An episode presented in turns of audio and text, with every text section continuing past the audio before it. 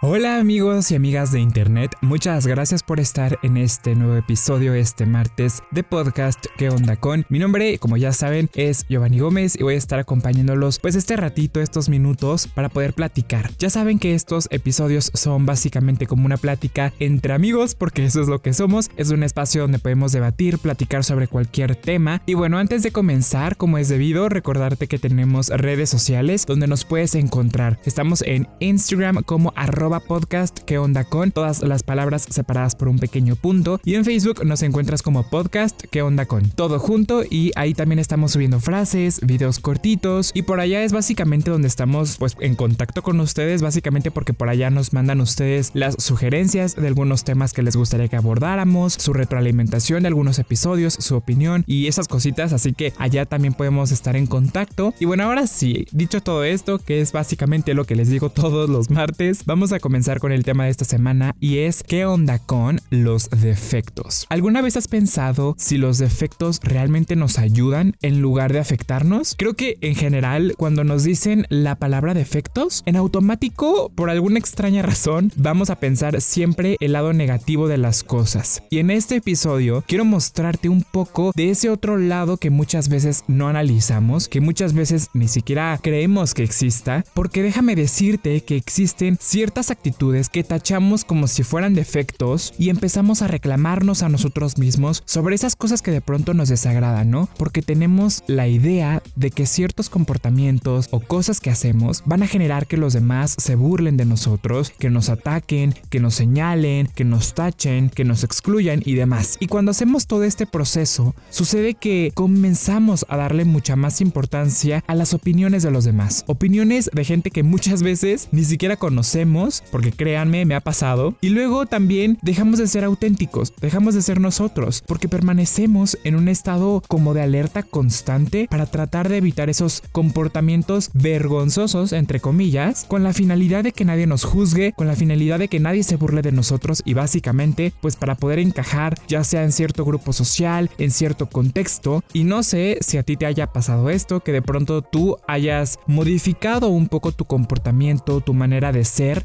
tal de encajar y caerle bien a otras personas. A mí en lo particular y en el pasado debo confesar que lo hacía. Hoy en día la verdad es que ya no. Hoy en día y a través de los años he aprendido que no es la mejor opción, que no es una de las herramientas más útiles que podemos implementar en nuestra vida para agradarle a los demás. Y ahora me gustaría que en verdad te pongas a analizar realmente qué son los defectos. Generalmente son cosas que los demás dicen que está mal en algo o en alguien. Pero entonces, si hay actitudes que no dañan a los demás, ¿por qué los llamamos defectos? ¿Por qué nos burlamos de esas actitudes si no dañan absolutamente a nadie? Es curioso porque desde pequeños se nos enseña a vivir de acuerdo a las expectativas, a las ideas y a los estereotipos de los demás. En ese proceso es donde comenzamos y empiezan a nacer esas quejas internas que muchas veces podemos hacernos a nosotros mismos. Porque déjame decirte que nadie nace sintiéndose inferior, nadie nace sintiéndose avergonzado de su cuerpo ni de su orientación, de lo que le gusta, lo que no le gusta. Todos esos miedos y todas esas opiniones y esas telarañas que vamos creando en nuestra mente nacen por la opinión e influencia de alguien más sobre nosotros. En otras ocasiones ya te lo he compartido que a mí me encanta cuidar y jugar con niños pequeños. Es algo que me fascina en verdad, porque en verdad siento que puedo aprender muchísimo de ellos. Y en este caso no es para menos porque de hecho te voy a mencionar un ejemplo. Cuando nosotros somos pequeños no tenemos filtros, no tenemos esa barrera que nos diga que está bien o que está mal. Somos totalmente transparentes. Nos comportamos como creemos que debemos ser. Nos dejamos guiar mayormente por todos nuestros instintos y por nuestros sentidos, porque es básicamente la herramienta que tenemos a nuestro alcance. Decimos básicamente lo que pensamos sin vergüenza alguna, nos aferramos a nuestros gustos sin miedo a que nos rechacen y a que la persona de al lado crea si está o no está bien. En pocas palabras, somos totalmente fieles a nosotros mismos, nuestra esencia. Pero entonces pasa que entran otros papeles y otros personajes en este juego. Personajes que pueden ser tus padres, tus familiares o inclusive gente desconocida, ¿no? Que a través de algún comentario malintencionado o fuera de lugar comienzan a sembrar en ti el miedo y la duda sobre si lo que haces realmente es bueno para tu vida o si por el contrario esos comportamientos te van a alejar de esas personas a las que quieres acercarte. Y no me malinterpretes. Claramente pues hay ciertos comportamientos que debes debemos modificar para poder coexistir con las demás personas de nuestro alrededor. Pero existe una inmensa diferencia entre adecuar ciertos comportamientos de nuestra persona a cambiar por completo nuestros gustos, nuestras ideas y esencia a cambio de la aprobación de los demás. ¿Logras entender y captar esta diferencia? Espero que sí, porque de verdad a mi parecer es bastante obvia. Y sucede que muchas veces los defectos, entre comillas, son muy subjetivos. Es decir, que cada persona puede pensar y creer que algo está mal, pero tal vez para otra no tiene absolutamente nada de malo y al contrario lo puede ver bien. Y dentro de esta lucha interna por tratar de agradarle a todos o de buscar de pronto una perfección inexistente, nos sentimos inferiores e inclusive en ocasiones incapaces de poder sobresalir, cuando la realidad es que todos nosotros tenemos virtudes maravillosas que posiblemente durante años han tratado de opacar solamente por prejuicios, por ideas que tienen otras personas sobre nosotros. Y de nueva cuenta, vuelvo a hacer el comentario que realicé, me parece que en el episodio pasado, y es que no somos máquinas. El ser humano no está hecho en serie. Cada uno de nosotros tiene diferentes habilidades y fortalezas. Entonces, ¿por qué seguimos aferrándonos a que todos entren en un mismo molde, en una misma cajita? De hecho, en lo personal, la palabra defecto no me gusta utilizarla, porque es como si estuviéramos diciendo que algo está mal en nosotros y es algo que no podemos cambiar, es algo que ya va a estar inherente a nosotros. Pero déjame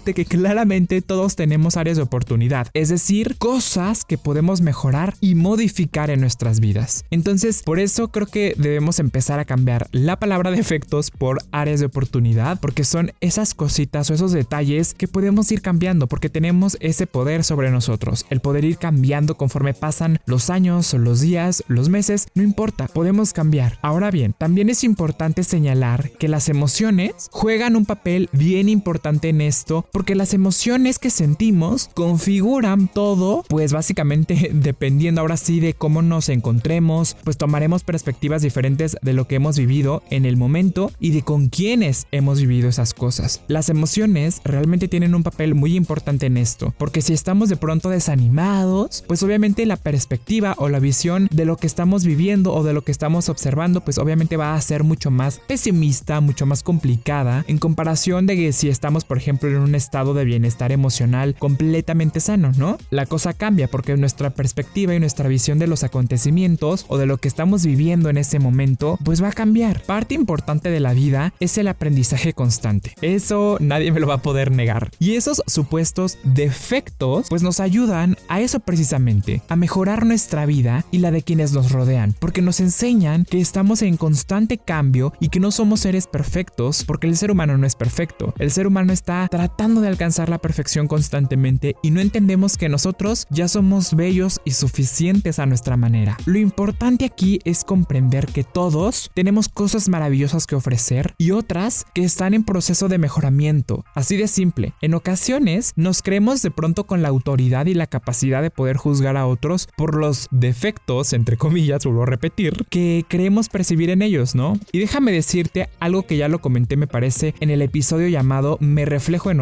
que si no lo has escuchado te lo recomiendo porque aquí también entra un papel bien importante. Y es que quien nos rodea nos refleja. Así de simple. En cierto sentido, pues realmente no deja de ser cierto. Y te lo voy a explicar con otras palabras. Básicamente es que siempre estamos condicionados por las relaciones que tenemos. Cuando se produce lo que en psicología se le denomina como el efecto espejo, a lo que se refiere es a tener en cuenta que la persona a la que miramos puede ser, obviamente de manera hipotética, el espejo de lo que no solemos ver en nosotros. En ocasiones nos adelantamos a encasillar a los demás bajo ciertas virtudes y ciertos defectos, bajo X adjetivos, sin darnos cuenta de que lejos de estar ahora sí que señalando los defectos, entre comillas, de la otra persona, realmente podríamos estar señalando nuestros defectos, porque nos reflejamos. No sé si me doy a entender en esta parte. De manera bien sencilla y resumida, esto quiere decir que muchas veces cuando señalas los defectos de otros, en realidad esos defectos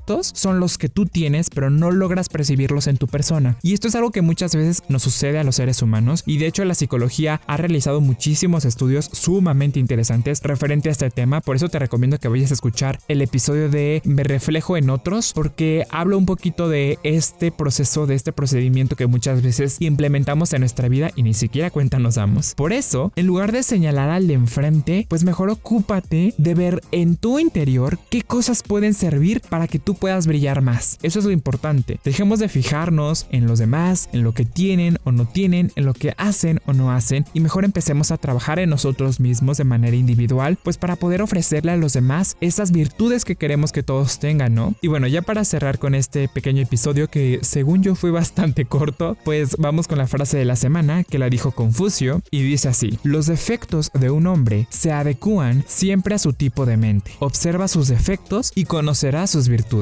Es súper interesante porque básicamente aquí nos dice que sí, todos tenemos áreas de oportunidad, pero que también tenemos las herramientas para poder mejorar. Entonces empecemos a trabajar en nosotros, en ser mejores personas y dejemos de lado esa tarea de estar juzgando constantemente a la gente por lo que hace o no hace. Creo que eso nada más nos quita tiempo y energía que podríamos estar utilizando en hacer cosas mejores, la verdad. Pero bueno, hasta aquí los dejo, espero que les haya gustado y sobre todo servido este episodio. No olviden compartirlo en redes sociales, gracias a quienes ya han hecho y a quienes nos mandan o nos etiquetan en sus publicaciones. Me parece de verdad súper bello que hagan eso. Y pues nada, les mando un cálido abrazo virtual hasta donde estén. Espero que les esté yendo súper bien en su vida. Y recuerden que nosotros nos escuchamos el próximo martes aquí en ¿Qué onda con?